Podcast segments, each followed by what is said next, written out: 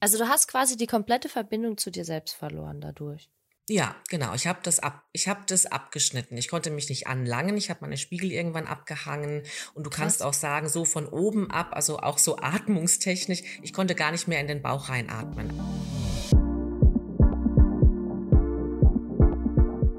Fembrain 360 Grad. Mein Name ist China und ich bin zurück mit einer überragenden Folge heute. Denn ich habe mir Anna-Katharina Ahl, Psychologin, Gesundheitsförderin und Psychotherapeutin in Ausbildung an die Hand genommen und wir sind von Kontrollverlust über ihre eigenen Erfahrungen mit Essstörungen bis hin zu dem Thema Perfektionismus und Außendarstellung von uns selbst tatsächlich durch Höhen und Tiefen gelaufen und wir haben richtig viele Wissensnuggets für euch reingepackt, wo ihr vielleicht euch selbst mit diesen Themen schon auseinandergesetzt habt und dazu auf jeden Fall viel mitnehmen könnt. Ich wünsche euch unheimlich viel Spaß bei der Folge. Wir haben viel gelacht, sind aber auch wirklich in die Tiefe gegangen. Lehnt euch zurück, genießt es und ganz viel Spaß. Anna, schön, dass du da bist. Ich begrüße dich diesmal Gina. aus Berlin. Und du aus Mannheim. Ja, ich, ich ja, genau. Ironischerweise aus Mannheim. Wir haben jetzt direkt quasi Standort gewechselt. Keine Stadt hat jemand verloren. Wir sind wieder auf Null jetzt, gell? Genau. Ja, verrückt. Genau. Du hast die ganze Zeit in Berlin gelebt. Da ging ja noch die, ja. war ja noch die Frage, ob ich dich deine Wohnung übernehme, ne? Mit meiner ja, Wohnungssituation genau. da gerade. Richtig. Und äh, jetzt bin ich mal erstmal bei meinem Freund eingezogen und du bist wieder zurück in die Heimat. Schön. Fühlt ja. sich wohl? Ja, sehr. Ja, ich muss ja meine Zelte nie ganz abbrechen, doch. Also bisher geht's noch drunter und drüber, aber ich fühle mich auf jeden Fall wohl. Ja, ja definitiv. Ja. Hast du ein bisschen Zeit gehabt, dich auf unseren Podcast vorzubereiten? War doch jetzt sehr spontan trotzdem, ne? Genau, ja und nein. Ne? Wir hatten es ja schon ein bisschen länger geplant, aber ich habe mir dann vorgenommen, ich mache mich da jetzt nicht verrückt. Also es ist ja für mich komplettes Neuland und ich wusste dann auch nicht, was kommt da auf mich zu. Wie läuft das Ganze eigentlich ab? Ähm, normalerweise, noch vor ein paar Jahren, hätte ich mich da massiv drauf vorbereitet, hätte mich total verrückt gemacht, aber es ist so meine Entwicklungsaufgabe da, Dinge wieder mehr auf mich zukommen zu lassen. Also so Stichwort Kontrolle, da so ein bisschen von diesem massiven Kontrollbedürfnis irgendwie wegzukommen. Das ist mir auch ganz gut gelungen. Ich habe mich jetzt nur vorhin dann und gestern, also vorgestern habe ich mich noch verrückt gemacht, wie ist es mit der Technik und hatte da wilde Vorstellungen und habe dann angefangen ja. zu recherchieren und so, so ne, du hast es ja mitgekriegt das und das war, war wirklich so der Klassiker Gina und ich musste oh. so schmunzeln, weil ich dachte, es ist so typisch Anna, statt nochmal zu sagen, Gina, sorry, ich habe es nicht ganz gecheckt, verstehe ich richtig das, bevor ich dann wieder aus Angst nicht gefragt habe, dann mir da Apps runtergeladen habe wegen Sprachaufnahmen und dann einen Freund angerufen, du hast du eine Ahnung, wie das funktioniert. So, ne? Das hat mich fast die Nacht gekostet und den Morgen. Och, Immerhin bin ich am Morgen joggen gegangen und dachte, Anna, lass es jetzt auf dich zukommen. Also ich habe nochmal die Kurve gekriegt, aber es war der Klassiker. Ich habe mich jetzt ein bisschen vorbereitet, nicht ganz so schlimm wie auf eine Prüfung, aber ich habe meine Notizen und auch das ist so typisch ich. ich lieb's, ich lieb's. Das ist der Grund, warum ich mit dir quatschen will. Ja. Thema, Thema, unser großes Thema heute, unser großes Thema heute, fängt super an. Ähm, also ich habe mich auch vorbereitet. Ich habe mir so eine halbe Seite aufgeschrieben, ja.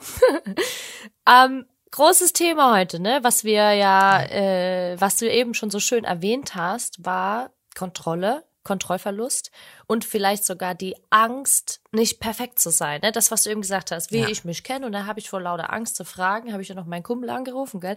Und so weiter. Und ich glaube, dass das ziemlich geil werden kann heute. Ja, weil wir da, glaube ich, beide prädestiniert dafür sind. Äh, erstens mal viel zu quatschen. Also Mädels, da müsst ihr euch heute drauf einstellen, dass wir einfach reden, reden, reden, reden, reden. Aber es wird gut. Ähm, und auf der anderen Seite glaube ich einfach äh, Fachtalk äh, hoch 100. Ne? Anna, du bist Psychologin und äh, genau. Psychotherapeutin in Ausbildung. Super spannend. Ja. Und ich glaube, das ganze Thema Kontrollverlust ähm, ist ja eigentlich bei dir für die Menschen, mit denen du arbeitest, äh, aber auch für dich selbst. Deswegen sitzt du ja heute auch hier all, allgegenwärtig, ja. oder? Ja, definitiv. Ich meine, jede, jede Krise stellt ja auch irgendwie, ne? Du kommst ja, du suchst ja jemanden auf, weil du irgendwie gerade ein Problem hast. Und ein Problem geht ja auch immer irgendwie mit Kontrollverlust einher. Also der Sollzustand und Ist-Zustand, das deckt sich ja nicht. Ne? Also kann man schon im weitesten sagen, irgendwie ist da eine Unsicherheit da. Ne? Mhm, und deswegen ja. suchen ja die Leute irgendwie Unterstützung oder Hilfe eben auf. Spannend. Darf ich fragen, ja. was du, ähm, was du so für Themen betreust in deiner Therapie?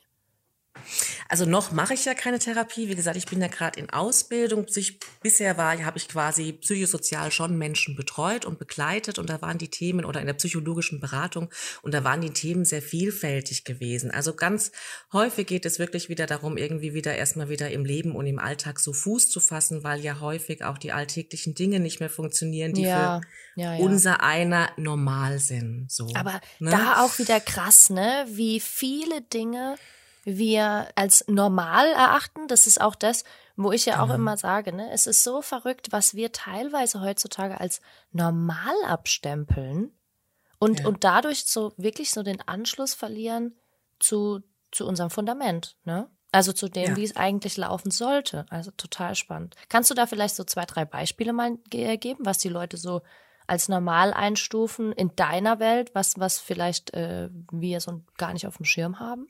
Du meinst, was gar nicht mehr geht? Ja, zum, also so ja, einfach genau. kleine Beispiele. Also da geht dann auch nicht mehr, ne, also so der Klassiker der Depression. Depression ist ja eine sehr die weit verbreiteste Erkrankung, sage ich mal. Und da geht dann auch nicht mehr, also im ganz schlimmen Fall geht auch nicht mehr aufstehen. So, da geht mhm. dann auch mhm. nicht zum Briefkasten gehen, da geht keine mhm. Post mehr öffnen, geschweige denn Post beantworten. Da ja. ist Einkaufen aus dem Haus gehen ein Riesenschritt, da wird soziale Interaktion ähm, massiv vermieden. Ähm, also vieles ist einfach zu viel, ist eine Belastung kostet aber auch ein Antrieb, der nicht mehr da ist. Also es fehlt einfach der gängige Antrieb für, ja, die, die tägliche Alltagsbewältigung, die ist nicht mehr da. Da fehlt die Motivation, da fehlt die Energie. Ja, krass. Also ich bin ja auch äh, super interessiert an dem ganzen Thema äh, Depression. Ich habe in meiner allerersten Folge, die ich aufgenommen habe, in meiner Intro-Folge auch kurz über das Thema Angststörungen und Panikattacken gesprochen, weil ich da ja selber jahrelang extrem darunter gelitten habe. Ne? Ja, krass. Und ich finde es so spannend, wenn wir uns mal überlegen, dass ja ähm, wir uns ganz oft gar nicht mehr damit beschäftigen oder erst gar nicht da dahin kommen, uns damit zu beschäftigen, dass durch schlechte Informationsverarbeitung über unser Gehirn, über die großen sensorischen Inputsysteme, die wir haben, ähm, tatsächlich eine so starke Verbindung entsteht zu unserem eigenen Autopilot, dass wir echt irgendwie Kontrollverlust erleiden für unser System. Und dieser Kontrollverlust ist ja für unser Gehirn das Allerschlimmste, was uns als Menschen passieren kann.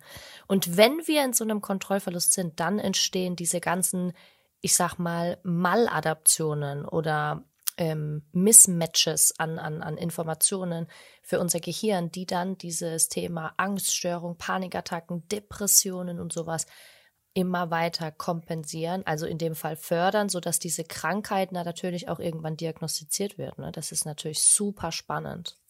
Ja, ist ja. ganz spannend, das auch so, ne? Also wenn du das so von neuro neuronaler Seite erklärst, da bin ich nicht so im Thema drin, aber das ist total hilfreich und wichtig. Und wie du gesagt hast, ne, dann entstehen, also oftmals treten Dinge ja auch komorbid auf aus diesem Grund. Ne, also es ist dann eben nicht nur die, oder das, was wir heute in der Psychologie eben, ne, diese Gleichzeitigkeit, das gleichzeitige Auftreten von psychischen Störungen. Aus der Depression kommt dann noch die Angst oder mit der Angst einhergehend entsteht mhm. die Depression. Das sind so Klassiker, ne, und das kannst du sicherlich auch gut erklären, ne, durch diese neuronalen Verknüpfungen, die da entstehen oder eben diese Mismatches und die Informationsverarbeitung.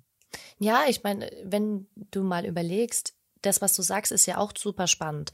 Ähm, durch die Depression entsteht Angst. Ne? Und Angst ist ja aber nur, also ist ja eine Emotion, die unser Gehirn also produziert. Ja. Ne? So, und wenn wir jetzt quasi, also wenn wir uns mal, ich meine, ich bin ganz ehrlich, wenn es irgendjemanden da draußen gibt, der zuhört, der, der sagt, hey Gina, das, was du erzählst, das stimmt einfach nicht, dann liebe ich das, wenn mir das jemand schreibt und wir da uns mhm. drüber unterhalten können. Ich glaube bei dir genauso so, weil ich ja. bin so eager, Richtig. wirklich immer mehr zu lernen. Ähm, deshalb das schon mal vorweg. Aber was ja normalerweise so ist und was ich in der Neurowissenschaft gelernt habe, ist tatsächlich auch über diese ganzen ich sag mal, schlecht verarbeiteten Informationen entstehen dann diese schlecht verarbeiteten Outputs, die wir kreieren. Also Emotionen wie Angst, Unsicherheit, Zweifel und vor allem, und das ist, glaube ich, auch wieder so ein bisschen zu unserem ganzen Thema, was wir ja heute nochmal behandeln wollen, äh, noch weiter behandeln wollen, Thema Perfektsein, Außendarstellung und so weiter. Auch die eigene Wahrnehmung von uns selbst. Ne? Gerade wenn wir diese, diese Maladaption der eigenen Wahrnehmung von unserem eigenen Gehirn immer wieder fördern, mm, dann genau. entsteht dies, weißt du, was ich meine? Jetzt kommen ja, wir jetzt, du so, ja, ja, ich weiß, was ja, ich sagen will. Das verfestigt jetzt, sich, genau, und jetzt wird unser Autopilot eigentlich muss, die ganze Zeit immer nur angeschoben, ne? Das heißt, die Verbindung zwischen unserem Autopilot und unserem Gehirn wird immer stärker. Wir haben genau. keine externe Energie mehr, wir haben keine Excess Energy, also überschüssige Energie mehr, um neue Dinge zu tun. Wir können unseren Fokus nicht mehr verändern. Wir fahren im, im Autopilot, ne, in unserem Default Mode Network, wie man das ja auch in der Neurowissenschaft nennt. Ja. Und dadurch natürlich eine Überstimulation unserer Amygdala, also alles ist gefährlich genau. für mich, ne? Ich werde ja. hypersensibel auf alles, was passiert. Oder dann natürlich noch Weitergehend, der Hippocampus fängt an, seine Funktion einzuschränken. Emotional fangen wir dann an, was zu machen? Zu flatline. Und dann kann ich irgendwann gar nichts mehr empfinden. Ne? Da wären wir dann bei dem ganzen Thema, ich komme nicht mehr aus dem Bett, mir ist alles genau. egal, alles ist immer gleich. Ja. Und dafür sind wir ja als Menschen gar nicht gemacht. Ne? Wir sind ja eigentlich die emotional adaptivsten oder anpassungsfähigsten, ist vielleicht ein besseres mhm. Wort dafür, äh, Wesen, die es da draußen gibt. Ne? Ja, also, also davon gehe ich aus. Ja, ja ich, ich bin auch völlig, ich bin da völlig, ja. völlig von überzeugt. Ne? Ja, ja. Okay, krass. Also das heißt, äh, Depressionen betreust du. Gibt es noch irgendwelche Dinge, die dir so extrem auffallen an, an, an psychologischen Mustern oder mentalen Mustern, die dir sehr häufig äh, begegnen? Also ich kann keinen guten Faden jetzt bei meinen Klienten erkennen, weil ich auch Persönlichkeitsstörungen hatte, also wirklich von Ängsten, auch tatsächlich Schizophrenie, was ja auch nochmal oh, wow. eine krasse Kiste Spannend, ja. ist. Ne? Also gerade die ganze Kiste der psychotischen Erkrankungen, das finde ich ist auch wirklich sehr, sehr schwierig. Da bin ich auch gespannt, was ich darauf hin, also was ich da noch lernen werde, was den Umgang damit betrifft, ähm, gerade mhm. mit Wahn, mit Halluzination, alles, was so die Sensorik auch betrifft. Ja, also das war immer oh ganz oh ja. total breit gefächert und ähm, oder auch Borderline-Störung, ja, wobei das eine Störung ist, mit der ich mich ganz gut selbst identifizieren kann, so, also wo ich viel nachempfinden kann, weil ich selber auch ein sehr impulsiver Typus bin. Ne? Ja. Und ähm, äh, das ist, ist für mich irgendwie viel greifbarer, ne? wenn man sagt, okay, ne, eine Störung ist ja häufig auch nur eine Extremform von etwas, was normal ist. Ne? Wie du sagst, Ängste ist was ist ein normales Gefühl. Trauer ist erstmal ein normales Gefühl. Mhm. Ne? Also da hat mhm. sich ja was ins Extreme verschoben und ist so aus den Fugen geraten. Und, in, und ich würde sagen, so vom Muster ist schon ganz lustig. Ich denke, es kommt nicht von ungefähr, wem man anzieht, auch in der Beratung nicht und im Coaching. Und das ist ja. meine Auffassung. Total. Ich bin da 100 Prozent bei dir. ja. 100 so, ne, dachte ich mir, dass du da mitgehst. Ne?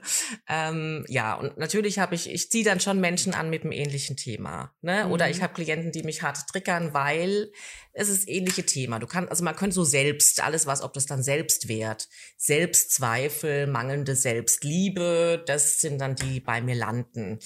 Ja, ja, weil sie dir natürlich mein Spiegelneuronen, ne, weil sie dir natürlich das zeigen, was an dir selber vielleicht noch nicht äh, richtig äh, funktioniert, was ja auch total in Ordnung ist, ne? Genau. Ich habe mal eine ganz kurze Frage, bevor wir weiter in unser Thema gehen. Ähm, ne, ich als Coach oder als Psychologe oder Therapeut oder wie auch immer funktioniere selber noch nicht richtig. Da haben wir ja auch schon ja. vorhin kurz drüber geredet. Und zwar habe ich mal eine Frage zu dem Thema Borderline, weil also ich habe mich, habe schon selber mit Borderline-Klienten gearbeitet, aber nicht äh, zu dem Thema Verhaltensstörung, weil ich das ja erst, ich darf das, das darf ich ja erstmal gar nicht, dazu bin ich ja gar nicht ja. ausgebildet und das ist auch völlig okay, dafür gibt's andere Experten so wie dich, sondern zu dem Thema äh, Narbenreha und sensorischen Stimulus. Mm. Und ähm, genau, ähm, weil ich habe mich nämlich mit der, im, der Research damit beschäftigt, dass dieser ganze sensorische Stimulus, den wir bekommen über äh, Haut, Augen, Gleichgewicht, Muskulatur, alles, was wir uns fühlen lässt oder was Kontraktion hervorruft in unserem Körper, über unsere Insula, also über den Bereich in unserem Gehirn, der unser Sense of Self, ja, bildet, gefiltert wird. Und wenn diese Insula eine Über- oder Unterfunktion hat, das kann man nicht so genau sagen, was super spannend ist, aber von der Thematik her, dann können, also ganz viele Studienlagen, die ich auch jetzt, mit denen ich mich schon beschäftigt habe, bewiesen oder geforscht. Dadurch können quasi Borderline-Problematiken entstehen. Also dieses Grenzerfahrungsthema, ne? Und die plädieren halt darauf, dass sie sagen, ich muss mich zum Beispiel verletzen, oder in so eine krasse Grenzerfahrung kommen, kann ja auch mental sein, kann ja auch Selbstsabotage sein, ne? Und so psychische mhm. Vergewaltigung nenne ich es immer ganz gerne, die man sich dann ja. selber antut. Ähm, und da kann ich, da bin ich selber prädestiniert für sowas, gerade für das Thema Selbstsabotage, ne? Und warum wir das machen, so wieder zurück zum Thema, weil unser Gehirn uns sonst nicht spüren kann. Spürt. Hm. Genau. Und die, die sind sogar so weit gegangen, dass die gesagt haben, dass dieses exzessive Sportthema. Also ich habe ja selber jahrelang CrossFit gemacht, so semi-professionell, ja, ähm, und habe ja da auch als Trainerin gearbeitet und so weiter. Und das ist ja jetzt auch schon echt eine Weile her. Und die gehen sogar so weit, dass sie sagen, diese Grenzerfahrungen sportlich sind au eigentlich auch schon ein Borderline-Thema, weil wir unser Gehirn immer wieder in diese krassen homostatischen Veränderungsprozesse reindrücken. Wow, also, okay. Also mhm. Also voll spannend. Und jetzt also total spannend für alle, die da draußen sind. Homöostatische Veränderung ist die Veränderung der Prozesse im Körper, die du nicht aktiv ansteuern musst. Ne? Also zum Beispiel Atmen, Herzschlag, Körpertemperatur. Da musst du ja nichts, da kannst du nichts aktiv tun, sondern dein Körper reguliert es von selbst über die externen Informationen, die es bekommt. Ne? Nur, dass ihr das versteht. Aber jetzt würde mich mal interessieren, Anna, wie nimmst du dieses Borderline wahr? Also wenn du mit den Menschen arbeitest, hast du das Gefühl, dass die Leute immer über das ganze Thema Stimulus kommen? Also hast du das Gefühl, dass die immer relativ viel Stimulus brauchen, also dieses Erfahrung oder sich verletzen? Oder ist es tatsächlich so, dass Border, dass du sogar sagst, hey, Borderline hat ganz viel auch mit mentalen Problemen zu tun, ne? Sowohl als auch. Ich kann das eine auch gar nicht so vom anderen irgendwie abkoppeln. Ne? Also genau, diese Grenzerfahrung. Ich meine, es hat ja auch was Positives. Also ne, man sagt ja auch, also diese Borderline-Störung ist ja auch immer eine Affektregulationsstörung. Es geht ganz viel um das Thema Emotionen in Extremen. Ne? Ja, Und Extreme ja. sind natürlich immer starke, äh, starke Impulse und das spiegelt ja auch diese Selbstverletzung, wie du sagst, wieder. Da geht es um Grenzerfahrung, um sich spüren oder um etwas nicht spüren. Ähm, und das ist natürlich auch immer gekoppelt an mentale Prozesse. Ne? Ich kann das eine gar nicht so losgelöst vom anderen irgendwie denken. Ja, ja, also, kannst ja. ja eigentlich gar nicht. Also ich bin ja, ja ganz großer Verfechter davon, dass man das, also was heißt Verfechter? Die Wissenschaft sagt, du kannst es nicht voneinander trennen. Also ich ja. bin ja manchmal sogar so, dass ich immer, wenn ich mit Leuten arbeite oder jetzt auch hier im Podcast, dann muss ich mich immer selber zurückziehen, weil ich sage, dein Gehirn, ja, aber dein Gehirn bist ja du. Also ich kann ja auch einfach sagen, du, weißt du, genau. eigentlich. Ja. Aber da geht's ja dann wieder so ein bisschen um das Verständnis. Ich meine, es ist ganz spannend, was du sagtest, wenn ich da ganz kurz nochmal einhaken ja, kann, bitte. dass du meinst, ne, so dieses krasse Sport machen. Ich kenne das auch von mir. Ich hatte auch also mal wirklich Sportsucht, ne? Und jetzt überlege ich gerade so und denk so, ja, natürlich hat es hat es diese, hat es was in mir befriedigt, was ich aber damals eher konstruktiv empfunden habe, weil ich mir zumindest auf einem halbwegs konstruktiven Weg irgendwie ein Bedürfnis nach Intensität geschaffen habe. Ne? Also wenn man es mhm. vergleicht, mhm. relativ gesehen zu der Essstörung, Essstörung, die ich hatte zum Beispiel, ne, war das besser wie Fressanfälle. Natürlich, ja. also ne, man guckt ja immer, es war war auch noch eine ungute Lösung, aber es war zumindest ein Weg dahin, eine in eine bessere Lösung, ein bisschen eine, eine ja eine funktionalere Lösung irgendwie zu finden. Deswegen, ja, es ist spannend. Da muss ich, muss ich mir in Ruhe wirklich nochmal so Gedanken machen. Und also, was du auch sagtest, ne, was das dann neuronal wieder auslöst, ob das das ähm, begünstigt. Du ja. kannst mal bei, äh, du kannst mal äh, die Studienlage zu interozeptiver Wahrnehmungsstörung googeln. Mhm. Also das da gibt, da kriegst du, kommst du von, äh, ich sag mal echt, von Apfel auf Birnen und weiß ich nicht, wenn du diesen Weg gehst der Interozeption, das ist ganz spannend. Oder ja, im ja. Insula, äh, neuronale Ansteuerung der Insula, meistens auf Englisch, da kannst du echt viel rausholen, das ist super interessant. Ne? Ja, Aber jetzt hast du, jetzt hast du gesagt, Essstörung. Ne? Genau. Und jetzt äh, können wir direkt in unser Stigma, Dogma, wie man es auch immer nennen will, Brechen reingehen. Du arbeitest mit Menschen, die du mental betreust, damit sie ihren eigenen Weg wiederfinden und sagst, du genau. hast selber an diesem ganzen Essstörung, an dieser ganzen Thematik Essstörung, Grenzerfahrung selber, ich sage jetzt einfach mal gelitten, auch wenn es vielleicht überdramatisiert nee, ist. Ja, okay. nee, definitiv, ja. ja. Und ich meine, trotz, und trotzdem sind wir ja, und bist du ja jetzt auch gerade, weil heute geht es ja auch vermehrt um dich, in diesem Prozess noch drinne, tatsächlich zu sagen, okay, Kontrollverlust, Grenzerfahrungen, viel Stimulation auf einmal sind so Dinge, mit denen ich mich immer wieder beschäftige. Kannst du vielleicht da genau. so ein genau. bisschen was drüber erzählen? Also wie hast du gemerkt zum Beispiel, dass du eine Essstörung hast? Genau, vielleicht mache ich da so einen kurzen biografischen Abriss. Also ich habe früh angefangen mit Drogen, hier auch hier Grenzerfahrung und äh, ja. dieses Stichwort, also schon wirklich mit zwölf Jahren und chemische Drogen war gar nicht so das Problem. Das war während einer Partyzeit, da würde ich sagen, hatte ich noch einen relativ, also guten Umgang in Anführungsstrichen damit. Mein Problem war tatsächlich Kiffen gewesen, da war ich mental von abhängig, das habe ich täglich praktiziert, das wäre nicht denkbar gewesen ohne. Und damit habe ich erst mit 20 Jahren aufgehört, als ich dann im Ausland war. Ich habe dann. Work and Travel gemacht gemacht, ähm, von heute auf morgen. Es war keine bewusste Entscheidung. Es war irgendwie nicht da, ja. ich habe es nicht vermisst. Dann habe ich unbewusst auf Essen verlagert. Tatsächlich unbewusst, weil ich habe es anfangs nicht gemerkt. Ne? Okay, krass. Dass ich ja. anscheinend, ja, mir diesen Kick immer mehr in mich reinstopfe. Mhm. Und dann bin ich auseinandergegangen wie ein Hefeteig, tatsächlich. Ne? Also okay. ich hatte bis dato immer einen Stoffwechsel wie so eine Verbrennmaschine. Ich war extrem schlank, was mir auch extrem wichtig war. Ich habe mich immer sehr über mein Aussehen mhm. äh, mhm. identifiziert. Und ähm, plötzlich dachte ich, okay, was passiert hier eigentlich? Also innerhalb von drei Monaten hatte ich dann ne, so 15 bis 18 Kilo zugenommen und dann kam ich halt überhaupt nicht mehr klar. Also ich konnte, ja. also das war für mich wirklich eine, tatsächlich eine traumatische Erfahrung gewesen, ne, weil ich das komplett ich damit dir. überfordert Klar. war. Gottes und ich fand mich einfach nur noch, also ich konnte mit diesem Körper, das war nicht mehr mein Körper für mich, mm. so mhm. gar nicht. Ah, und, und ganz kurz, äh, und da, ja. sorry, wenn ich unterbreche, aber das ist so spannend, weil wieder Thema Insulastimulation, Innenwahrnehmung, das, was ich dir eben gesagt habe. Es war nicht mehr dein Körper. Genau. War, also es ist ja auch ganz oft so, dass wir ja zum Beispiel abnehmen wollen und dann machen wir das ganz schnell und dann kommen wir, wundern wir uns über den Jojo-Effekt. Und dann genau passiert dasselbe für dein Gehirn. Du bist auf einmal ganz dünn, weil du ganz schnell ganz viel Gewicht verloren hast, ungesund und weiß ich nicht, was wir da alles für kranke Dinge in unserem Kopf dann teilweise haben. Und dein Gehirn sagt dann aber so, halt, stopp. Das ist doch aber gar nicht mehr das, wo wir jahrelang drauf aufgebaut haben. Und ob das jetzt von dünn zu dick ist oder von dick zu dünn, ist völlig Wumpe so, ne? Das geht mhm. in beide Richtungen. Und das ist spannend, dass du sagst, das ist nicht mehr mein Körper, weil das ist etwas, was dein System über die Wahrnehmung für dich generiert, ne? Krass. Genau. Okay. Ja. Und das fühlte sich auch nicht mehr nach mir an. Ne? Aber ja. klar, durch diesen, ich hab, wollte ja auch, also ich konnte das auch gar nicht anfassen. Da war hat sich irgendwann so ein Selbstekel, also wirklich ein Ekel herausgebildet, ja. dass ich ja gewisse Sachen auch gar nicht mehr spüren wollte. Ich wollte ja bestimmte Körperteile wie meinen vermeintlich dicken Bauch nicht spüren. Den konnte ich auch gar nicht anlangen. So, ja, ne? krass, okay. Und also du hast quasi die komplette Verbindung zu dir selbst verloren dadurch.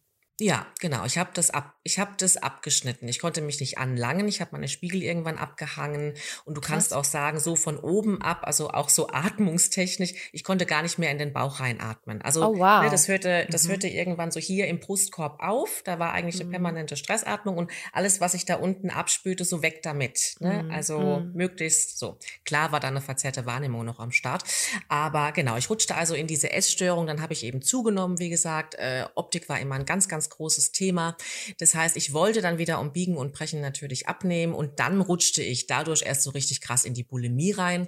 Bei Boah. Bulimie muss ich vielleicht so, also für Laien sagen, man denkt, Bulimie ist immer Erbrechen. Das muss nicht. Bulimie heißt, du hast also diesen Schlankheitswahn, diese ständige Gier nach Essen Du hast Fressattacken. Fressattacken heißt, man stopft sich wie eine Gans. Ne? Ich rede jetzt nicht davon, oh, ich habe mir den Bauch vollgeschlagen, sondern du isst und isst. Also du hast so krasse Fressanfälle und dann kommt die Gegenmaßnahme. Die Gegenmaßnahme ist häufig Erbrechen was ja auch wieder eine autoaggressive äh, Handlung ist, ne? Auch diese so, ich ja, ne, ja, übergebe mich. Das kann aber auch sein exzessiver Sport oder ich diete halt wieder krass oder ich mache halt äh, wieder exzessiv Sport. Da ich nicht erbrechen konnte, weil das das hat mechanisch, sage ich mal, bei mir nicht funktioniert. Ich hätte das gerne gekonnt. Es hat aber nicht geklappt. So, mhm. also hatte ich halt Fressanfälle und dann wieder krass Diäten und parallel diese Sportzucht entwickelt. Ähm, genau, das war so halt meine Kompensation dann von dem Ganzen. Das heißt, Thema Kontrollverlust. Mhm. Durch diese Fressattacken habe ich natürlich ständig einen Kontrollverlust erlitten, ne, weil ich ja immer gemerkt habe, okay, diese Essstörung hat mich im Griff, die bestimmt gerade mein Leben. Alles in meinem Leben dreht sich um Essen, um Nicht-Essen, um meine Figur. Das Wahnsinn, ist, ne, das frisst all meine, ja, es ist, also es ist wirklich, es ist ein Wahnsinn, genau, ein Wahnsinn trifft, trifft's eigentlich und ja, also ich fand das auch ganz, ganz, ganz, ganz furchtbar. Und ähm, dann immer wieder ist mir das passiert und ich war immer wieder so im Glauben, nein, jetzt kriege ich das in den Griff und jetzt passiert mir das nicht, dass ich, jetzt diete ich die ganze Woche und dann esse ich nur das und das und kaum kam die erste Herausforderung, keine Ahnung, schieß mich tot Prüfung oder manchmal waren das auch äh, Auslöser, die ich gar nicht hab fassen können. Die konnten mhm. sehr, sehr niederschwellig sein und plötzlich komplett wieder Fressattacke. Naja, ne? Und immer du, wieder diese Fressattacken. Da wärst du aber genau bei dem Thema, ne, äh, bewusst versus unbewusst. So viele genau. Trigger, die unser Gehirn bekommt durch diese, äh, wir haben eine Million von Informationen, die wir unterbewusst verarbeiten. Ja, ich meine, da weißt ja. du nicht, welche das jetzt triggert, dass du auf einmal wieder so eine krasse Stimulanz brauchst, um dich voll zu stopfen, sage ich mal. Ne? Genau. Ja. ja, ist schon spannend, okay. Wie hatte ich das denn? Also, das hört sich jetzt schon so an, dass sich das in deiner, ich sag mal, in deinem Privatleben total krass eingeschränkt hat, so, ne? Weil du sagst Kontrollverlust die, ja. die, die Störung hatte dich quasi in der Hand. Ja, genau. Ne? Das war mein Leben. So. Ne? Also ich muss schon rückblickend sagen, und darauf bin ich auch irgendwie stolz, ähm, dass, also es ist mir schon gelungen, mein Leben mir nicht aus den Händen gleiten zu lassen, mit aber mhm. ganz viel Aufwand. Das hat mich enorm viel Energie gekostet. Ne? Ich habe ja dann erst Gesundheitsförderung vor der, paradoxerweise Gesundheitsförderung, aber das ist ja häufig so, ja, studiert ja vor der Psychologie. Nee, ne? also passte natürlich. Das, man sucht ja auch ähm, Antworten dann. Ne? Genau. das ist Antworten, ja klar richtig. irgendwo. Ne? Ja, ja, okay. Und man interessiert sich ja auch häufig, also ne, das kennst du ja selber so, also ja, häufig hat man eben seine eigene Geschichte und es ist natürlich auch bestärkend, irgendwie das zu machen oder man interessiert sich ganzheitlich für Gesundheit und Psychologie und ja, hat eben seine eigenen Themen, ne, was wir so ja. gerade besprechen. Ja, und das, das konnte ich alles schon am Laufen halten, China, aber es hat mich wahnsinnig, ja, es hat mich einfach unglaublich viel Kraft gekostet. Ich habe auch meine sozialen Kontakte weitergepflegt, trotz dass ich keinen Bock drauf hatte und ich habe dann halt mein, also du musst dich, also dadurch, dass ich diesen heftigen Kontrollverlust hatte, habe ich versucht, in allen anderen Lebensbereichen, die mir blieben, massiv die Kontrolle zu haben. Sei das A, ich gehe zum Sport und reiß da meine Stunden runter. Ähm, B, ich habe super Noten in meinem in meinem ja, Studium. Ja. Mhm. C, meine Wohnung muss aussehen wie geleckt. Also auch so Kleinigkeiten, so, so Formen nahmen das dann irgendwann an. Also jeder Fleck hat mich zum Wahnsinn getrieben. Mhm. Meine To-Do-Liste muss abgearbeitet werden.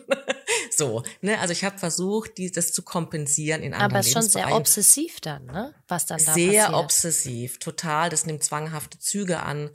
Und ähm, nach außen hin hast du halt nichts gesehen, weil du, ich war jetzt auch niemand, der permanent mit einer Flutsche rumgerannt ist. Und ich bin auch von meinem Grundnaturell sehr lebendig und sehr optimistisch. Ich bin auch ja, schon Stehaufmenschen. So ne? Ja. Also ich musste das nicht immer faken, ne? Verstehe mich nicht falsch, aber ähm, natürlich die, wo nah an mir dran sahen, die wussten, also ich bin ständig zusammengebrochen und habe Gott sei Dank eine tolle Familie und meine Mutter, die mir immer wieder gesagt hat, so du schaffst es. Aber Zusammenbrüche hatte ich ganz oft, also wirklich auch so Systemzusammenbrüche, dass ich einfach so erschöpft war, dass ich nicht mehr aufstehen konnte. Ne? Ähm, krass, ja. Genau.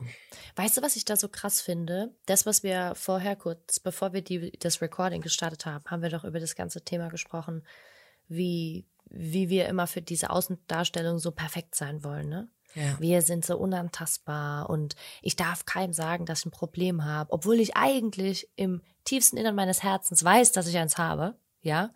Genau. Und und ich finde es so krass, wenn wir jetzt mal deinen Werdegang uns anschauen, dass du Menschen jetzt für solche Themen selbst betreust, dass du quasi rausgekommen bist aus diesem Loch und und dass man ja aber immer noch, und ich kenne das ja selber, ich meine, ich bin, ich, dieser Name Coach, also dieses Wort, das nervt mich, weil das mittlerweile in unserer Gesellschaft leider, ich finde es so ein bisschen verrufen, ne? Ähm, aber ist halt, es ist halt so, man sagt Experte, Mentor, Leader, kann man auch sagen, wenn man das möchte, ja. Aber ähm, ich sage einfach mal, ich bin ja eigentlich auch Berater irgendwo, Beraterin. Genau. Und man erwartet immer so von Menschen in unserem, äh, die, die sowas machen wie wir, die mit Menschen arbeiten, dass zu den Themen, die wir beraten oder jetzt wie du dann therapieren oder, oder coachen oder trainieren oder wie auch immer, dass wir in diesen ganzen Themen so unantastbar sind, ne? Dass wir 100 Prozent geheilt sind, dass wir keine Themen mit uns rumtragen, ne? Also da musst du ja selber lachen. Ja, und ich finde es, aber das ist verrückt, weil das ist wirklich so, dass man das immer wieder erwartet.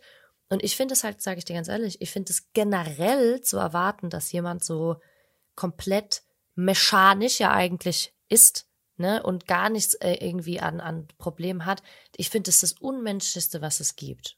Weil Total. Ich glaube halt auch, und das finde find ich auch so schön, dass du so ehrlich bist und diese Erfahrung teilst, das ist ja auch nicht äh, an der Tagesordnung. Vielen Dank dafür schon mal, gell? Ähm, ich glaube halt, dass man mit Menschlichkeit und mit äh, eigenem Erfahrungswert, ja, dass man damit halt unheimlich weit kommt und dass man dadurch vielleicht dieses eigene Thema, was man hat, wenn man mutig ist, wenn man darüber spricht, dass das eigentlich an viel mehr Stärke grenzt, wie wenn man so macht, als ob man selbst gar nichts hätte. Ne?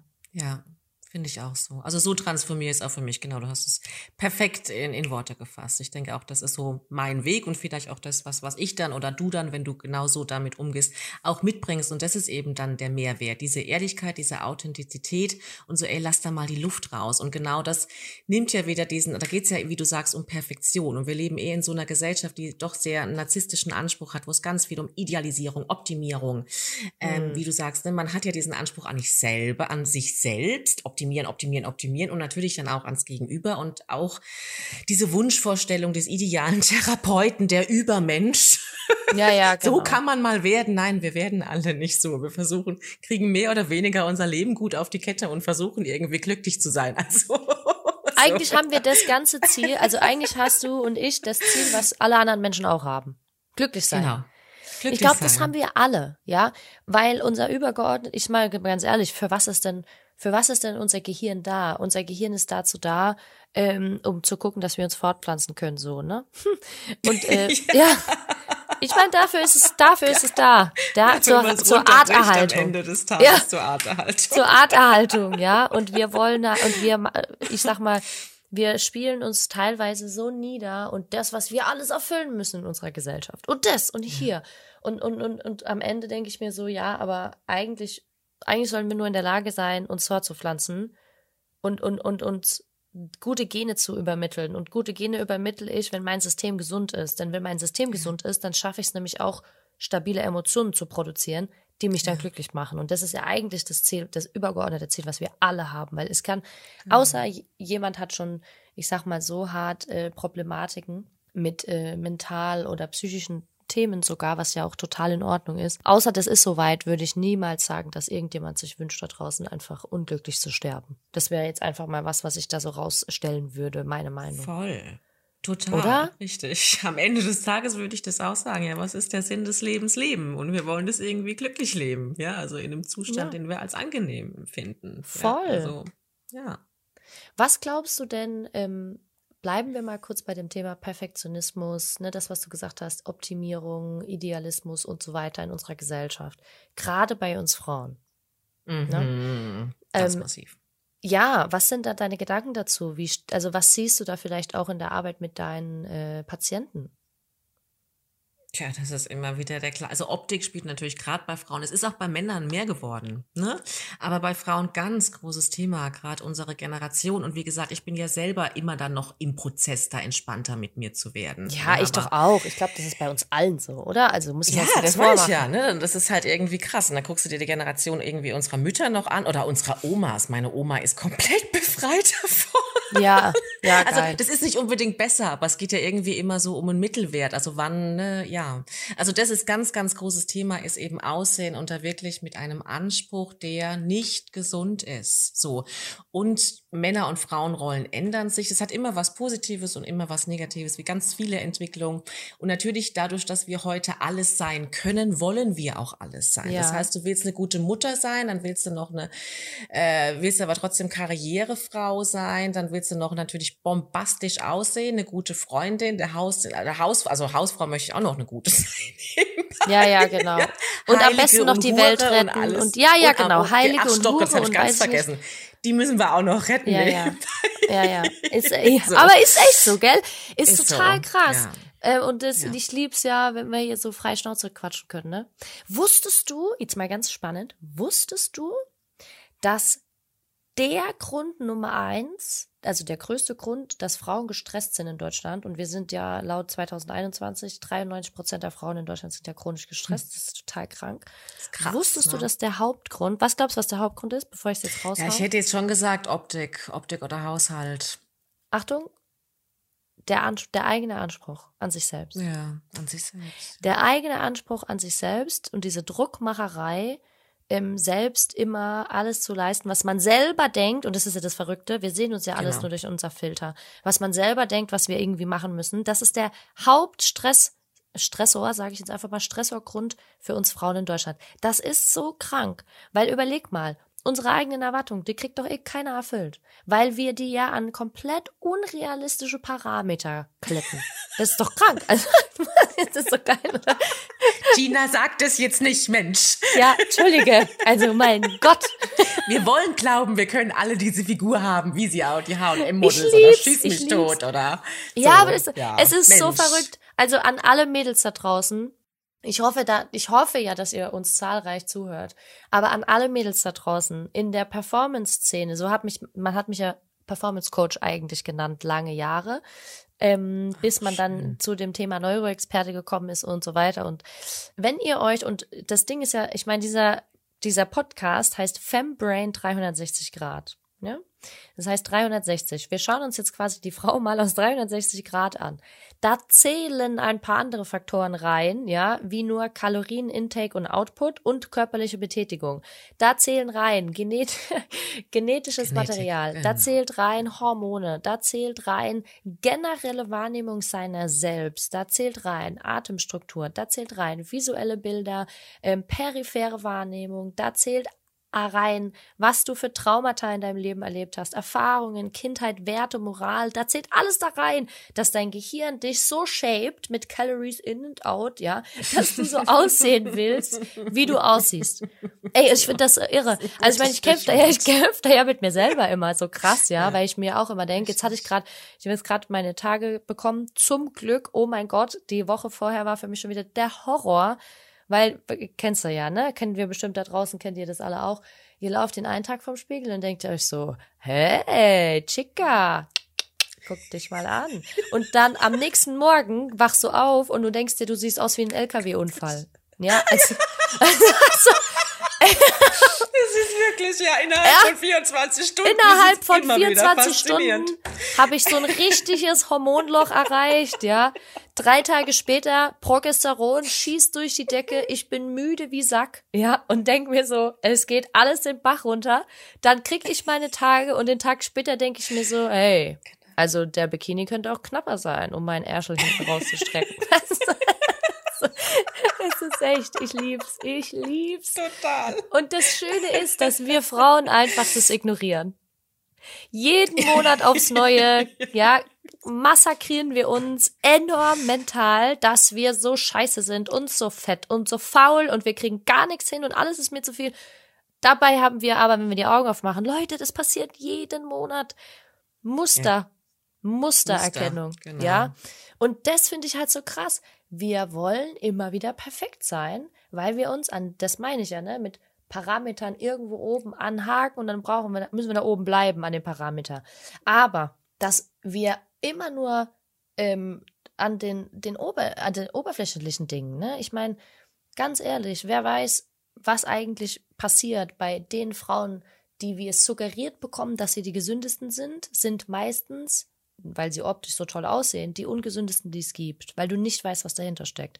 Und für alle Mädels, die so aussehen wie die H&M-Models und ihr seid gesund und ihr seid smart und ihr habt tolle Haare, weil es einfach genetisch ist, ey, ohne Scheiß, dann good for you. Und dann freue ich mich darüber, dass es ähm, Frauen gibt, die, in, die einfach so aussehen, wie jedes Werbeplakat es möchte. Ja, Aber ich genau. glaube, ich glaube, dass halt zu, zu, also au- Aussehen ist es doch am Ende nur unsere Hülle. Wir haben doch so viel mehr zu geben als Frau. Und, und, also wir reden jetzt nur über Frauen, als Mann natürlich auch, ja. Ähm, als, als generell divers, egal wer das ist. Wir haben so viel zu geben, mehr als nur die Hülle. Ne? Aber wir Frauen sind so krass darauf, ich sag sogar mal programmiert, dass wir diese Perfektion unserer selbst durch so viel Selbstmanipulation, äh, so viel Selbstsabotage immer wieder kaputt machen. Ich finde das Ja. total krank. Absolut, absolut. Also ja, kann ich nur unterschreiben, kenne ich von mir selber, klar. Thema Essstörung, ja, und ist Prozess, aber es hat sich Gott sei Dank was getan. Ne? Ich muss mir auch immer wieder sagen, hör mal, ne? Also erstmal wertschätze mal deinen Körper so, ne? Und da bin ich immer mm. wieder dran. Und ich habe ja. auch Freunde, die sagen, Anna, du bist, ja, du bist so heiß, du kannst dich Phone schreiben. Und ich denke, ja, ne? Natürlich bin ich kein Model und brauche ich das sein. Also meine Therapeutin sagte immer, Anna, was wäre anders in deinem Leben, ja, wenn genau. du diese zwei super Kilo Frage. weniger hättest? Ja, super, super Frage. Frage. Super Nix. Frage. Nix. Die, die mich Nix. gut finden, finden mich so gut. Der Typ, den ich will, wenn ich den mit zwei Kilo weniger nur erreiche, dann soll der mir den Buckel runterrutschen. Genau. Ja? So, also erstmal, ich habe eine, ne, man hat, wie du sagst, Genetik macht so viel, man hat eine Grundkonstitution. Ob man da ein Kilo drüber oder ein Kilo drunter, irgendwann entspricht es einem nicht mehr. Nichts dagegen, also so, man hat ja auch eine grundlegende Genetik, so. Also, und gegen die kann man nun mal nicht massiv ankämpfen. Und das ist ja eigentlich irgendwie das Schlimme. Ne? Und heute denke ich mir, ja, ich sehe toll aus. Ich trage zum ersten Mal nach 15 Jahren wieder bauchfrei, ist mir scheißegal.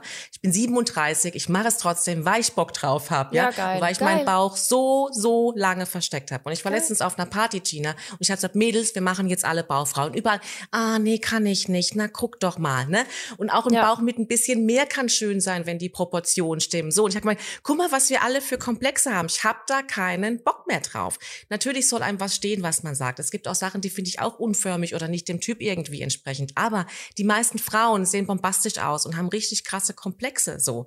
Und es ist einfach schade. Es ist einfach schade und es tut mir leid und sagt nein so. Und ich renne hier jetzt rum mit meinem Top.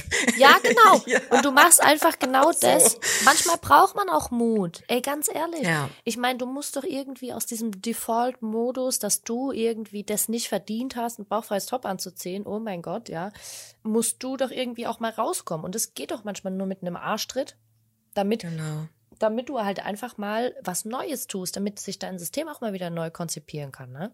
Genau, und ich finde halt total. auch grundsätzlich, dieses ganze Thema Schönheit, ey, ganz ehrlich, unser Gehirn kann keine andere Wahrnehmung sehen wie deine eigene. Hm, das heißt, schön, alles ja. das, was du siehst, siehst du doch immer nur durch deinen eigenen Filter. Wie willst du denn jetzt bewerten, ob das gut oder schlecht ist für jemand anders? Eigentlich dürften wir uns gar nicht wagen, das zu tun. Ich bin ja eh so ein großer Fan davon, diese Bewertung für andere Leute komplett zu cutten, weil wer bin ich, jemanden anders zu bewerten? Mm. Aufgrund von, äh, aufgrund von, weiß ich nicht, Story, Äußerlichkeiten und so weiter und so fort. Weil ich kann es doch immer nur durch meine eigene Linse beobachten. Ne? Und dementsprechend ist es ja auch so wichtig, und das sage ich ja immer wieder, dass wir auch für unsere eigene Wahrnehmung, deswegen Thema, ne, externe Hilfe, Therapeut, Coach, Experte, mein Gott, wie man es auch immer nennen möchte, ja, oder einfach nur ein neuer Kurs, externen Input, der nicht von dir selber kommt. Du kannst dir ja. selber keinen externen Input geben, um neuronale ja. Wege neu zu konzipieren. Das geht nicht. Weil wenn du dich immer nur selber fragst, kriegst du immer nur dieselbe Antwort, ist ja klar. ja, es ist ah, ja. sehr schwierig, ne? Aber genau, deswegen, ja. Und das mache ich ja selber auch, ne? Also hier wieder eigene Themen. Es ist viel leichter mir, also wenn mir jemand anderes sagt, dem ich das glaube, einer guten Freundin oder meiner Mutter, hey, du schaffst es oder schau dir mal an, du siehst großartig aus, dann kann ich das viel leichter internalisieren, als wenn ich es mir erstmal versuche, selber zu sagen. Natürlich tue ich das auch, ne? Aber diese Außenwirkung und diese Perspektive von außen oder was mir jemand anders authentisch widerspiegelt, der das meint, was er sagt, ja, hat ja. eine ganz große Wirkung, so, ne? Und das mache ich mir auch zu nutzen, das macht man sich auch in Freundschaften zu nutzen. Also ich meine, das wirst du kennen, da hast du eine gute Freundin, mal ist die eine in der unterstützenden und tragenden Position und die eine muss sich anlehnen und dann switchen sich zu Rollen, die Rollen. Jeder kann beides. Es ist nicht immer nur der eine, der derjenige ist, der der stark ist und äh, ne, der irgendwie, wie soll ich sagen, ne, vielleicht einen Rat gibt oder vielleicht hilft, die Gedanken zu ordnen oder ja, den ja. anderen zu bestärken, sondern ne, wir sind ja so mannigfaltig und äh, ja, das sollte man sich zu Nutzen machen und genau das macht man sich zunutze, wenn man irgendwie, ob das Coaching oder Beratung oder Therapie aufsucht. Also das ist zumindest ein großer Teil davon. Ja, und das ja, ist gut so. Erstens das, ich finde es total gut, dass du das sagst, es ist gut so. Aber ich bin ja auch, ähm, da sagen ja, da sagen ja immer alle zu mir, da sagt ja unsere Marketingagentur immer, China, red nicht so und so. Äh, weil ich sage ja immer, ich ich bräuchte also externer Input, Zugriff auf externe Menschen, so wie wir jetzt in unserer, ähm, ich sag mal, in unserer beratenden Funktion, äh, brauche ich doch gar nicht immer. Es reicht ja manchmal, wie du sagst, wenn meine Freundin einfach mal sagt, auch noch nicht mal jetzt, wir, wir cutten jetzt mal das Thema Aussehen, weil das nervt mich immer. Ne? Das ist so dieses, ja. wir haben es jetzt, das ist so ein, das ist so ein lästiges Thema mittlerweile für mich, finde ich irgendwie. Weil es gibt viel tiefliegende Themen. Zum Beispiel das Thema, was du vorhin gesagt hast. Ganz am Anfang hast du gesagt, da hatte ich sogar Angst, dich jetzt anzurufen und dich extra nochmal zu fragen. Warum? Weil du dir wahrscheinlich blöd vorgekommen wärst, weil du es nicht ja. hingekriegt hast. Bleiben genau. wir doch genau. mal bei dem Thema. Bleiben wir doch mal ja. dabei, dass wir immer denken, dass wir gleich alles können müssen und ich finde, manchmal reicht es doch schon, wenn deine Freunde, Menschen, die dir ja auch was bedeuten, wo du eine emotionale Bindung hast, wenn denen auffällt, dass du vielleicht Dinge auf einmal alleine gelöst hast, anstatt immer nach Unterstützung zu fragen. Mhm. Oder dass du auf einmal eine ganz andere Sichtweise hast auf ein Problem. Mein Freund sagt zum Beispiel immer zu mir, ich jetzt, äh, Honey, falls du das hörst, äh, danke fürs Kompliment, ja. Der sagt immer zu mir, krass, du, du bist so eine tolle Frau für mich, weil du immer versuchst, so viele Dinge aus verschiedenen Perspektiven zu sehen und mhm. nicht gleich alles immer so verurteilst oder bewertest. Und da denke ich mir so, oh, das ist so ein, ich war so ein extremer Verurteiler, weißt du, ich war früher so jemand, äh, ich glaube, daher rührt es natürlich auch, bevor ich in der Therapie war, war ich zum Beispiel so jemand, der halt immer gesagt hat, so, ah, äh, nee und es geht nicht und nein und da habe ich keinen Bock drauf und es ist unmöglich und immer erstmal nein, bevor ich überhaupt sage, ja, äh, kein Problem, können wir uns doch mal angucken, können wir mal probieren. Und diese und halt dann nach meinem Burnout und dann nach der Therapie und das, was ich alles jetzt selber für mich schon gelernt habe. Und jetzt dieses Kompliment zu bekommen von dem Mann in meinem Leben, ist natürlich externer Input par excellence. Ne? Mhm. Ne? Zu hören, hey, du bist so eine tolle Frau, weil du die Dinge nicht verurteilst oder bewertest, sondern weil du versuchst, erstmal verschiedene Perspektiven zu sehen. Ja, und dann ja. denkst du dir so, wow, das fängt an, dir was zu bedeuten. Und wenn, ja. ne, und das braucht, und das ist nicht mein Coach, das ist niemand, den ich bezahle, das ist niemand, den, äh, de, wo ich regelmäßig irgendwelche Verantwortungen abtragen muss auf einer professionellen Ebene. Das ist mein Partner im Leben, mit dem ich durch Höhen und Tiefen gehe, dem das dann auffällt. Und ich glaube, dass dass das so viel externer Input auch schon sein kann, bevor ich überhaupt mit einem Coach arbeite. Oder andersrum, ne? Ich fange an, mit jemandem zu arbeiten und oder mit dem Therapeut ist darauf völlig wurscht. Ich fange an, mit jemandem zu arbeiten, weil ich weiß, ich merke, ich brauche die Hilfe. Und dann auf einmal kriege ich den externen Input von ja. meinen Freunden, von meiner Familie. Hey, und du merkst so, oh wow, okay, jetzt tritt sich was Positives los. Ich muss nicht perfekt sein. Ich darf verletzlich sein, über meine Themen sprechen, ne? Und ich, ich bin so in dieser ganzen Thematik. Ich schaffe es, aus meiner eigenen Bubble rauszukommen. Und ich glaube, dass genau, das ein ganz großes ja. Thema ist. Glaubst du nicht? Ja. Doch, das hast du jetzt perfekt auf den Punkt gebracht. Ja, das glaube ich auch. Genau, aus der eigenen Bubble rauskommen. Ja, ja Einfach, oder? Und da, da, da öffnet, ja, man öffnet sich ja dadurch ganz viele neue Potenziale und eben auch Ressourcen und Pers Perspektiven ne? auf sich selbst, auf sich andere. Man wird wieder, man wird wieder flexibler im Denken. Ne? Und viel ist ja, sind ja, wie gesagt, diese, wenn wir jetzt so die Brücke schlagen zu diesen festgefahrenen Muster, darum geht's ja auch wieder, hier funktionalere Wege zu finden. Ja, mhm. und Sachen aus anderen Perspektiven zu sehen, sowohl den anderen als auch eben sich selbst und zu gucken, gucken, okay, taugt mir das, was ich da gerade denke? Nein, es taugt mir nicht, was ich auch über mich selber vielleicht denke. Und was, also, ne, wie, wie, wie kann ich wieder ein besseres Gedankenmuster da zum Beispiel auch aufbauen? Ja, aus der Bubble raus. Und das ist, hat ja oft so eine neun Punkte Problematik. Oder du siehst den Wald vor lauter Bäumen nicht. Ja, und da wären halt wir wieder, da ja. wären wir wieder im, im Autopilot. Ja, genau. Ne, du siehst nur das, was dein Gehirn gelernt hat, was sicher ist, weil das ist ja das, was wir immer wollen. Und vor allem auch, mit deiner eigenen Bubble, die du dir schaffst, weil dein System, also dein Gehirn versteht ja gar nicht, warum es andere Wege einschlagen soll. Er versteht es ja gar genau. nicht, weil wir sind doch hier ja. sicher und es läuft doch alles. Also selbst negative Kompensationen in unserer bewussten Wahrnehmung sind für unser Gehirn ja nur Gewohnheiten, die halt laufen, weil der Motor halt so genau. läuft. Richtig. Ja. Funktioniert Macht ja auch irgendwie Sinn vom Gehirn, ja. Na klar, weil wir sparen ja dadurch Energie und, der, und unser Gehirn ja. ist ja der beste Energiesparer, den es gibt. Und wenn du natürlich ja. jetzt noch wenig Energie im Petto hast, durch diese ganzen Kompensationsmuster, dann sagt dein Gehirn halt erst dreimal. Deswegen ist es ja auch so schwer, dann was zu verändern, weißt du, von alleine, ist ja klar. Ja. Weißt du ja besser als jeder andere. Weil unser System dann sagt so, ja, aber sorry, ich habe eh schon so wenig. Äh, wenn ich jetzt einen halben Tank nur noch habe und ich soll jetzt irgendwie wegfahren, dann riskiere ich ja, dass der Tank leer ist und das können wir uns gar nicht erlauben. Und dann geht halt gar nichts. Oder du fängst was an und dann hörst du direkt wieder auf. Ne? Das ist ja auch, das kennen ja. wir ja auch ganz gut. ja. Also ich kann das, ich äh, kann das unterschreiben. Ich kenne das von mir. Mittlerweile nicht mehr so stark wie früher. Ja, so viel zum Thema ähm, Practice what you preach. Ich bin mittlerweile wirklich super gut in diesem ganzen Thema Practice what you preach. Auch für meine Kundinnen und Kunden. Ich habe sogar vor zwei Tagen seit langem mal wieder einen Termin abgesagt, weil ich einfach nicht körperlich, es war einfach nicht, es ging einfach nicht. Ja. Ich war einfach müde, ich habe die Nacht nicht geschlafen, ich habe ein bisschen Kopfweh gehabt, weil einfach viel passiert ist die letzten Wochen. Und dann habe ich einfach ganz selbstbewusst morgens da meinem Kunde geschrieben, habe gesagt, es tut mir wirklich leid, aber ich kann aus gesundheitlichen Gründen heute nicht kommen. Und danach war ich wirklich stolz auf mich, weil ja, wir ja auch immer so in dieser Bringschuld ja. drinne sitzen. Ja. Immer verfügbar, wir müssen das aushalten, das ist halt so Stress, harte Arbeit. Und dann bist du noch stolz drauf, ja, in unserer Gesellschaft, wenn du der bist, der am meisten arbeitet. Der am meisten leistet. Ja. so paradox. Genau, richtig. Eigentlich ja. voll paradox. Machst am besten gell? noch Burnout-Seminare oder so. Nee, mal selbst am Anschlag. Das er ist verrückt, schön, oder? Ne? Also, ja, genau. ja ach, ich find's so spannend. Aber naja, Anna, ich find's Gina. richtig geil, ähm, über was wir quatschen. Weißt du, was ich cool fände?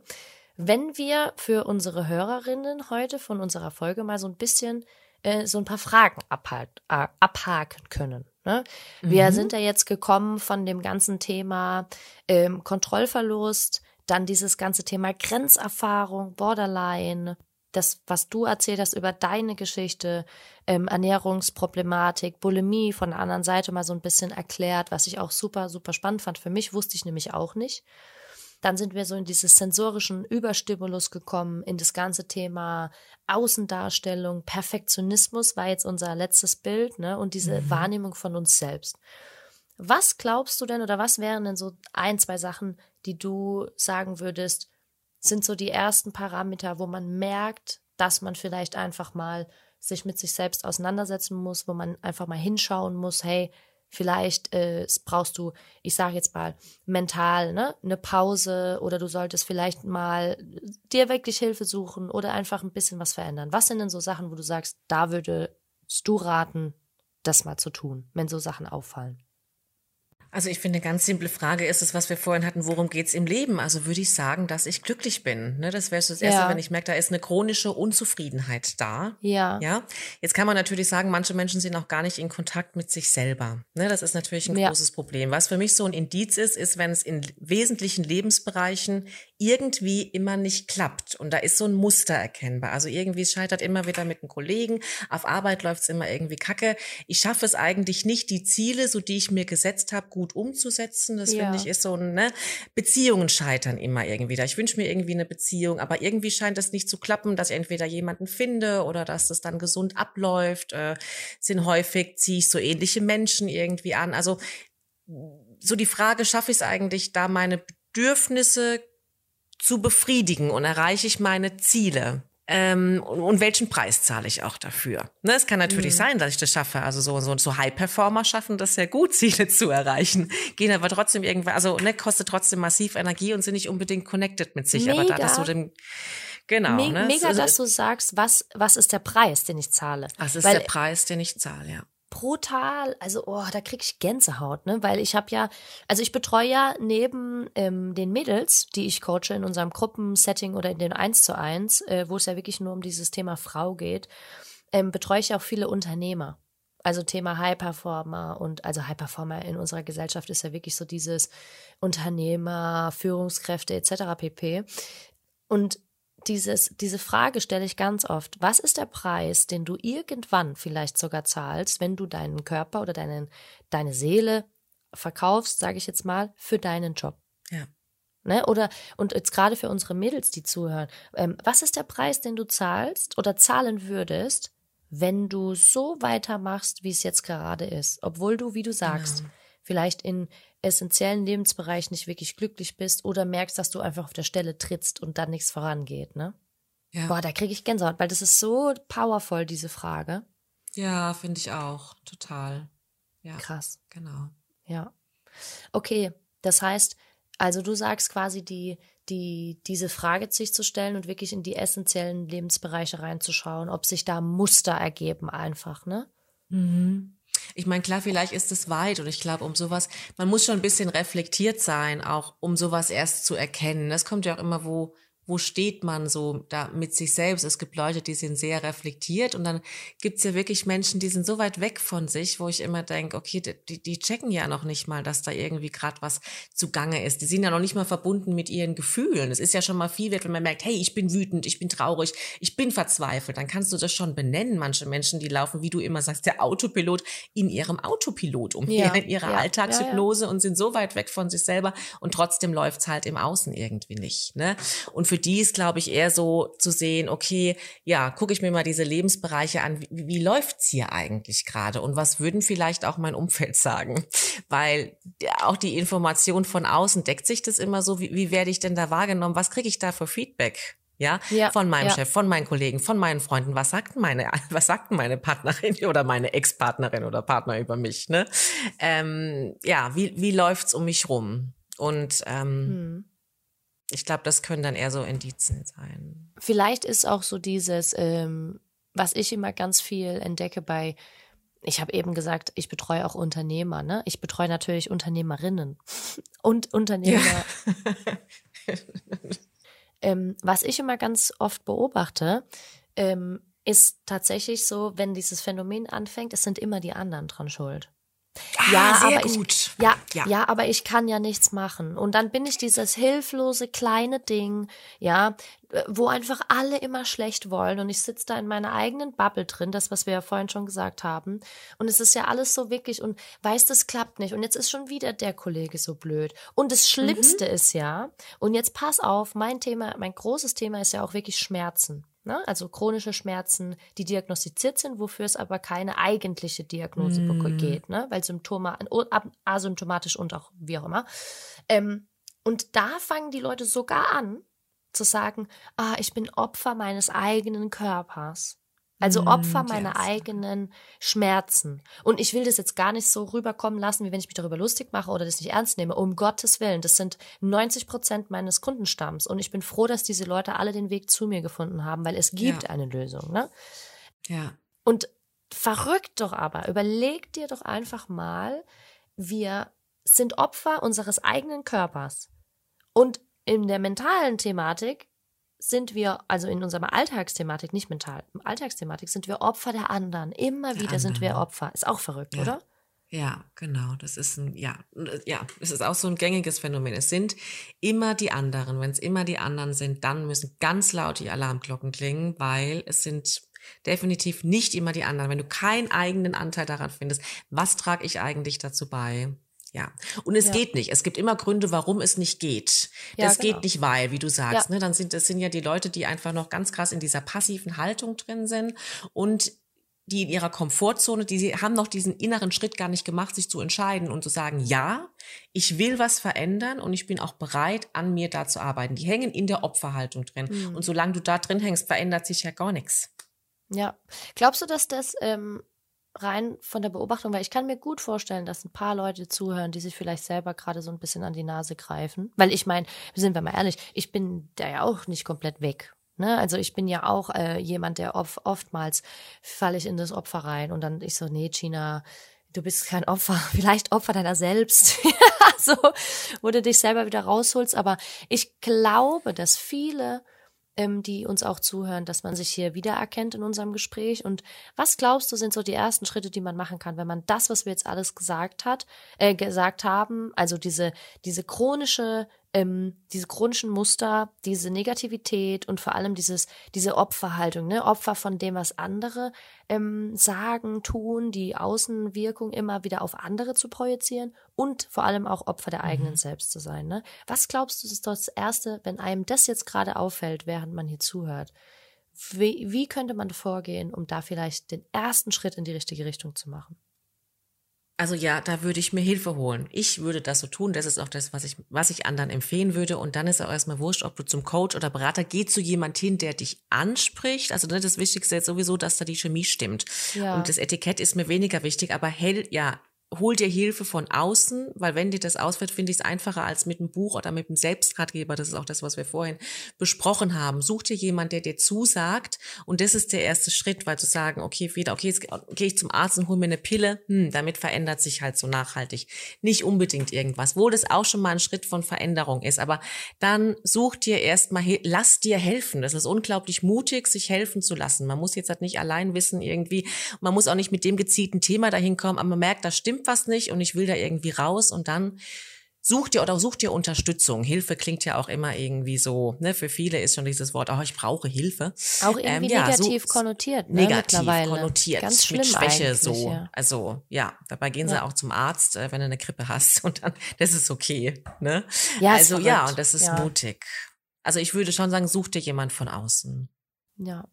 Ja, ich wollte nur eigentlich sagen, ich glaube, da darf sich unsere Gesellschaft auch einfach die darf sich da noch entwickeln in diese Richtung. Dass wir, dass es einfach okay ist, wenn ich mir für gewisse Dinge äh, Hilfe suche, die nicht damit zu tun haben, dass ich eine Grippe habe und zum Arzt muss, sondern auch genau. für andere. Ne? Weil wenn man mal überlegt, unser emotionales, äh, unsere ganzen emotionalen Themen legen unser Immunsystem lahm, ne? kompensieren auch andere körperliche Dinge, ähm, wenn man alleine mal über Körperhaltung spricht und sowas. Und ich glaube, dass, dass, dass dass mittlerweile, dass es normal werden muss, vor allem nach der Pandemie. Ne? Ja. Ach, super spannend. Ja. Okay. Ja, ja, gut. Also es ist halt echt dieses, okay, hol dir Hilfe, wenn du merkst. Ich meine, wenn man das alles auf einmal hat, wenn man diese chronische äh, Selbstsabotage hat, diese Opferhaltung und immer irgendwie sind die anderen schuld, ne? Und man ist irgendwie in allen Lebenslagen, kommt, kriegt, kommt man nicht zurecht. Ich glaube, dann ist das schon sehr extrem. Ne? Dann ist das, genau. glaube ich, schon der Fall, extrem. wo man sagt, hey, da ja. solltest du dir Hilfe suchen. Ähm, ich glaube immer, dass, wenn ihr jetzt hier zuhört und es sind so zwei, drei Sachen oder eine Sache, mit der ihr euch identifiziert von dem, was wir gesagt haben, ähm, rein neuronal könnt ihr eurem Gehirn einfach helfen, diesen Autopilot manchmal auszuschalten, indem ihr euch wirklich einen Arschtritt gebt oder ihn euch geben lasst, von außen in neue Situationen reinzugehen. Hm. Also ich habe zum Beispiel ganz spannend die Sandra, die mit mir arbeitet und die ja auch hier für diesen Podcast übrigens eine ganz, ganz, ganz tolle und wichtige Arbeit macht. Die ist nämlich die Frau hinter der ganzen Technik und dass das alles so cool ist für euch hier zuzuhören. Und die Sandra ähm, ist ja meine rechte Hand und die hat auch zu kämpfen mit äh, Angststörungen und Panikattacken. Äh, und was wir zum Beispiel regelmäßig machen, ist zu versuchen, neue Dinge in den Alltag zu integrieren. Mhm. Also sie kriegt zum Beispiel regelmäßig ähm, von mir neue Themen, die sie für unsere Arbeit Research, neuronale Themen, äh, wo sie sich einfach komplett neu ausrichten muss. Oder sie hat jetzt zum Beispiel angefangen, Skateboard zu fahren und das macht ihr unheimlich viel Spaß. Und das natürlich zu der Therapie, ne? Und das sind so Dinge, wo ich sage, hey Leute, ähm, selbst wenn ihr nicht diese diagnostizierten Probleme habt und euch einfach so ein bisschen wenn ihr, wenn ihr merkt, dass Veränderung irgendwie so ein bisschen stagniert, einfach in eine neue Situation reinwagen ja. und da mutig mhm. sein, oder? Würdest du nicht sagen? Also ich bin, da bin ich Doch, größter das ist ganz Verfechter. toll, dass du das sagst. Das erinnert mich ja so mal, also ja, voll. Ich gehe da ganz mit und das finde ich auch so ganzheitlich gedacht und auch weg vom Problem. Man muss nicht daran rumdoktern, wo man denkt, da stagniert. Wie du sagst, dann fährt die Skateboard, dann kriegt die eine neue Aufgabe. Meine Therapeutin sagte damals auch zu mir, Anna, geh neue Wege. Das meinte sie im eigentlichen übertragenen Sinne. Ja. Geh, wenn du zur Uni fährst, fahr mal einen anderen Weg. Ja, ja. Kostet natürlich kleine Sachen so. Ne? Also geh raus aus diesen Mustern, gib dir mal einen neuen irgendwie Impuls, mach neue Sachen oder eine neue Bewegung. Ich mache manchmal auch so koordinatives Zeug, weil ich denke, okay, jetzt kriegt mein Hirn mal einen anderen Input. Ich putze mal wieder mit links die Zähne oder so so Zeug. Ja, ja aber super geil. Super ja. geil. Du lachst, aber weißt du, was verrückt ist, dass das tatsächlich, du, du wirst lachen, aber, also du lachst ja schon, aber das sind Dinge, die ich teilweise meinen Kundinnen, Thema neurozentriertes Training, die ich teilweise ich meinen Kundinnen ja. als Hausaufgabe gebe. Unterstimulation ja. des linken Kleinhirns. Koordinative, nonlineare Bewegungen mit der linken Hand. Zum Beispiel Zähneputzen. Ja, ja, wow, klingt fancy, aber ja, ja klingt total fancy, ist, ist aber super einfach. Ja. ja. genau, ist aber super einfach. Genau. Und auf der anderen Seite du sagst neuer Stimulus, koordinativ neuer Stimulus. Alles, was neu ist für dein Gehirn, schafft es, einen Fokus zu erzeugen. Und in dem Moment, wo du Fokus erzeugst, schafft dein Default Network, also dein Autopilot, rüber ins Central Executive Network, ne? also in den kompletten Lösungsfinder, komplexen Denker, Frontallappen etc. Und du kannst immer nur eins von beiden aktiv halten. Deswegen ja. schalte den Autopilot aus, indem du neue Dinge machst. Und deswegen sage ich ja immer, Reizverarbeitung, wenn du noch nie bewusst eine Augenübung gemacht hast zum Beispiel und sie das erste Mal machst, dann hast du deinen Autopilot ausgeschaltet, obwohl du mit etwas, obwohl du etwas trainierst, was du ja den ganzen Tag 90 Prozent unterbewusst mm. tust. Und das ist das, was du meinst mit neuem kognitiven Load, ne? Auch für Bewegungen, Koordination und so weiter. Das ist super spannend. Ja, ja? total. Also ich denke auch generell, wenn es so um Thema oder Heilung oder Bearbeiten vom Thema geht. Man muss gar nicht immer rational am Thema dran sein. Also wir sind ja auch in der heutigen Therapie total kopflastig, für mich viel zu kopflastig. Und natürlich ist das rationale Verstehen, sich verstehen, ein Teil davon. Aber man muss nicht immer das Denken mit dem Denken bearbeiten. Das ist Fall, also das ist ein Irrweg. Ja, ja, total. Ich bin voll bei dir. Aber ich bin da voll bei dir.